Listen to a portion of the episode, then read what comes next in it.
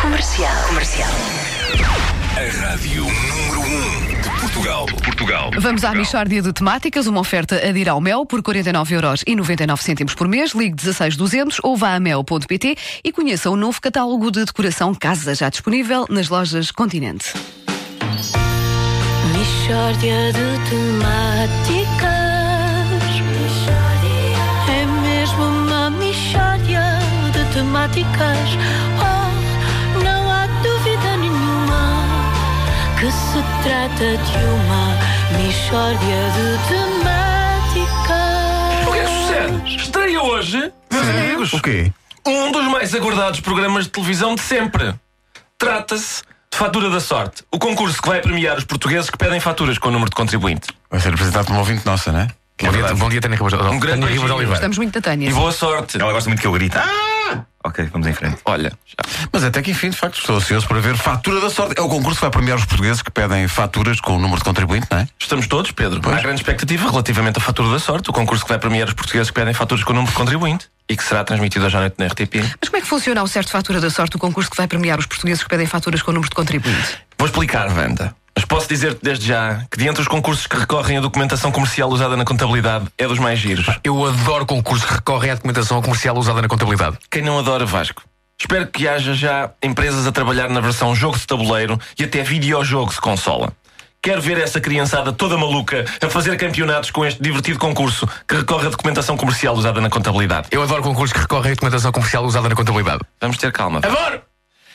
Posso explicar a tramitação do concurso? Sim, sim. eh, Explica pormenorizadamente a tramitação para que nos possamos divertir ainda mais. Ora bem, os contribuintes fazem compras, não é?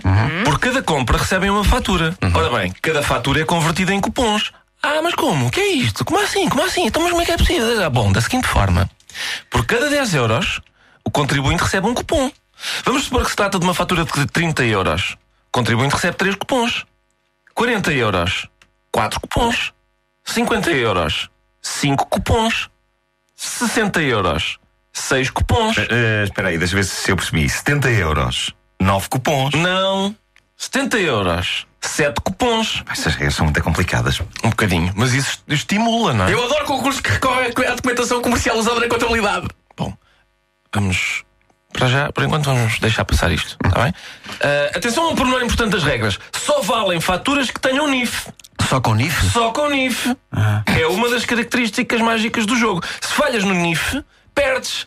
Confere aquela noção de perigo ao concurso. Eu adoro concursos que recorrem à documentação comercial usada na contabilidade. Pronto, este é um dos perigos. não é? Talvez seja melhor uma, uma clínica de reabilitação, porque as pessoas ficam cegas com o jogo, pá.